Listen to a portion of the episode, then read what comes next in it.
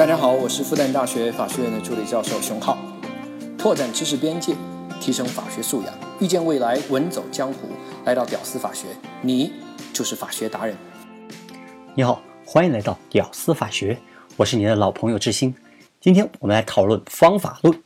平常我们在生活当中呢，有两个方法论，你一定是很常用的喽。一个呢叫演绎法，另外一个呢叫归纳法。演绎法呢就是大前提、小前提推到结论；归纳法反过来，先有一个结论在那儿，然后呢反过去寻找原因。那今天呢我们要说的这个方法，可能是你第一次接触，看似高大上，其实呢是你一直在用的东西，就是今天的标题——贝叶斯方法。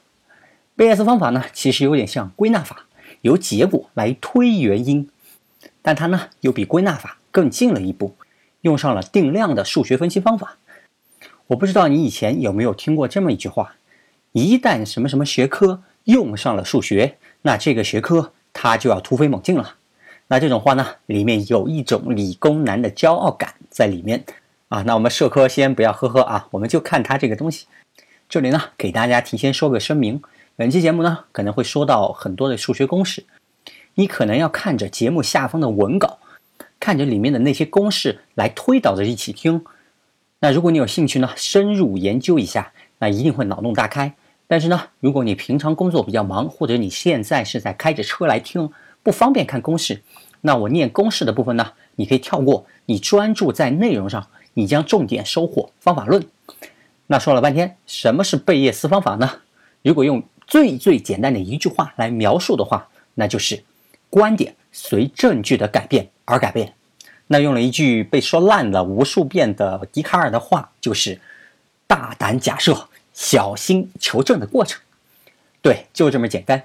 但是呢，我们这里呢稍微再加上量化一点的意思，观点呢有强有弱，证据呢它的力度也是有强有弱。那我们呢就先尽量用具体的数值。来分析这个强弱，比如呢，咱们之前讲过杜培文的案子。首先呢，有一个结果发生在那个地方，比如一对男女死在了深夜的车里面。假设女的叫金莲，男的是本地著名大官人啊，叫西门。好了，那现在呢，出现了这样一个事实，然后就会有各种各样的信息或者证据，然后发生。比如公安很快他就查到了，原来这金莲啊，她是有老公的耶，叫武大。而且这西门跟武大，那原来还是同学嘞。这条信息查到以后呢，然后你就开始怀疑，哎，会不会是这武大杀害了这两个人啊？于是呢，你就产生了第一个观点，你怀疑武大杀了人，但是呢，你仅仅是怀疑而已喽，你没啥证据，所以呢，你就对你这个观点怀疑这个观点，你没那么自信。那我们就用 P 来表示你的这个自信度。那 P 等于一的话，就是你百分之百相信是武大杀的这两个人；P 等于零的话，就表示你绝对不相信这五大杀人。那现在呢，你是有点怀疑，但是你又没证据？所以呢，你的怀疑度是 P 等于零点二，就是你百分之二十的程度怀疑是武大杀了人。一般的路人啊，街边的任何路人，怀疑度是 P 等于零啊，不怀疑他们。那剩下的工作呢，就是再找线索，再找证据。来验证你这个怀疑，它是真的还是假的喽？好，经过了两个月的审讯，本来死不承认的武大，哎，现在终于招供了，招供了自己的杀人罪行。现在呢，出现了武大的供述这份新的证据。那你的怀疑度本来是零点二，现在呢，出现了新的证据供述，那不你就需要更新你的这个概率 P 了吗？假设你认为供述是大大的增强了你的怀疑度，哎，增加了零点六。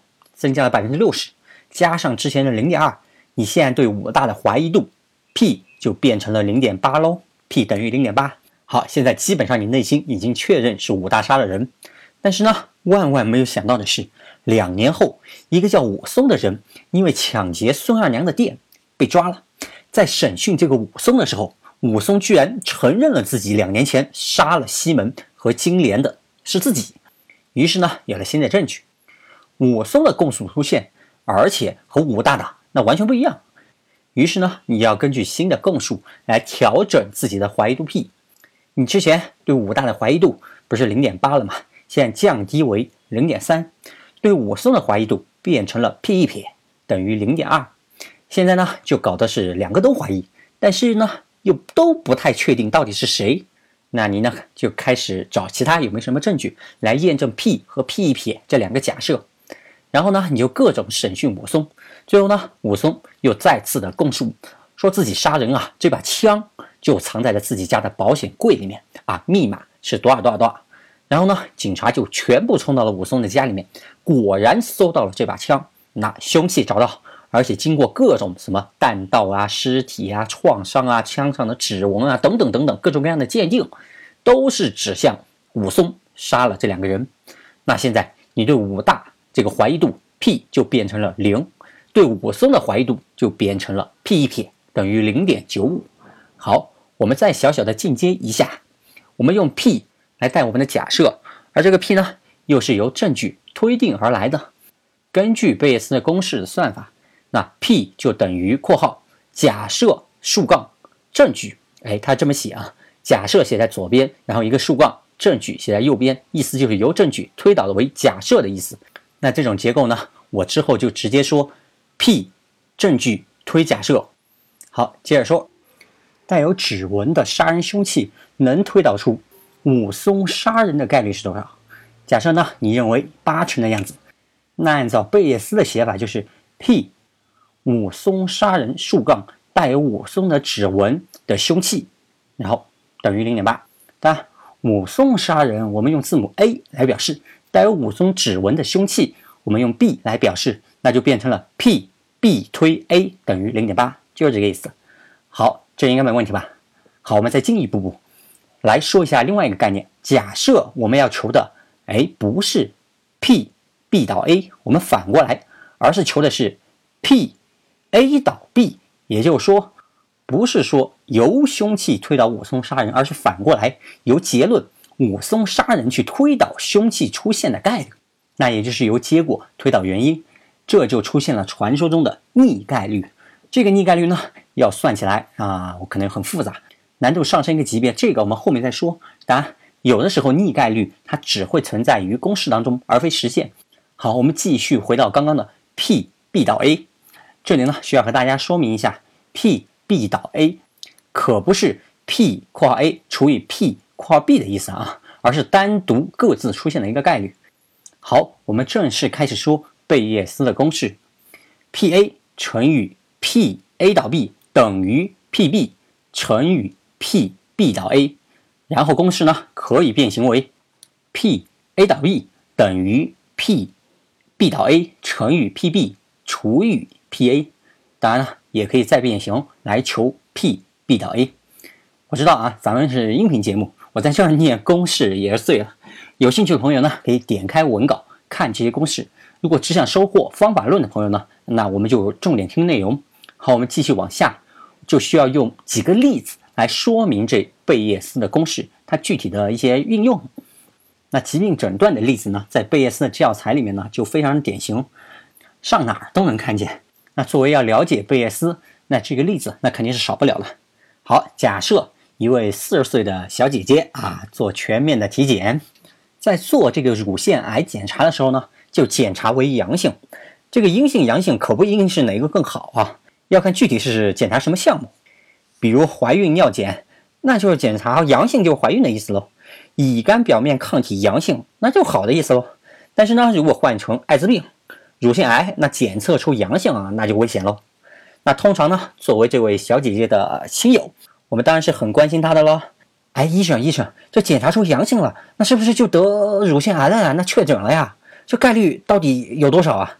哎，是百分之九十确诊呢，还是百分之六十呢？还是百分之三十呢？呃，这概率到底有多少啊？能不能确诊啊？对吧？我们作为亲友有这样的想法和顾虑吧？假设呢，我们用 D 表示得了乳腺癌。T 表示为阳性，那这个因果关系就是乳腺癌哎导致的这个阳性，就是 D 推 T。但是呢，我们想要知道的是 P 括号 T 推导 D 的概率，也就是说，现在检查出了阳性，那真的就有乳腺癌的这个概率。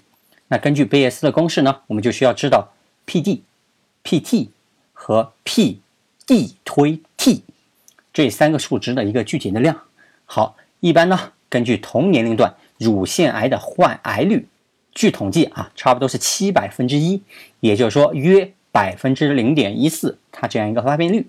那现在呢，P D 推 T，就是如果这位姐姐真的有乳腺癌，她的检测结果确实也为阳性的可能性，那这个数字呢，由机器的灵敏度来决定。据统计啊，准确度差不多是百分之七十三左右。那 PT 就是随便找个女人来检测，给她检测出阳性的可能性有多大？这个呢就不上公式了啊，因为这里呢需要拆分有乳腺癌 D 和没有乳腺癌。一撇 D 这两种情况，我就直接说结论了啊！推导公式大家在文稿当中看，结论呢是 PT 等于百分之十二点一。好，现在贝叶斯公式所需要的三个数据都出来啦，然后我们把这三个数据带入最开始我们所说的标准公式里面，结果就出来了：PT 推 D 等于百分之零点八四。也就是说，这位姐姐真的被检测出了有阳性。并且，它真的是患有乳腺癌的概率只有百分之零点八四。对你没有听错，不到百分之一。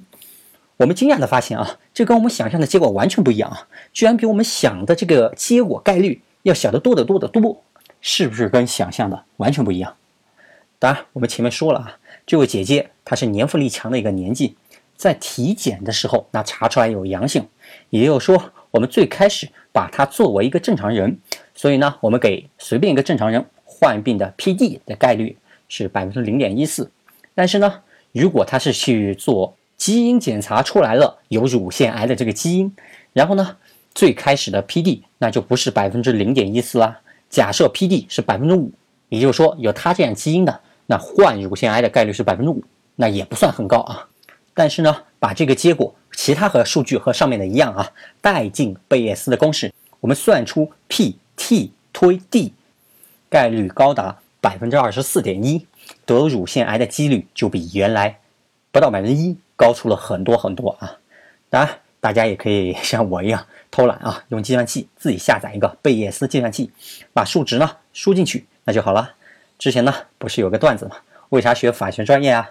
啊，因为数学没那么好，纯属段子啊！我知道有很多同学他们的数学那非常好的。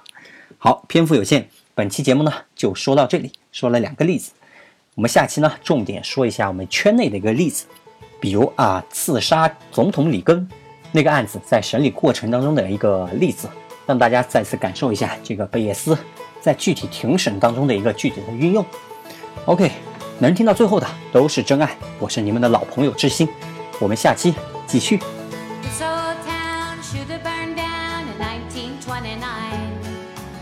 That's when we stood in the line, waiting for our soup, swallowing our pride. And this old town should have burned down in 1931 when the rain refused to come.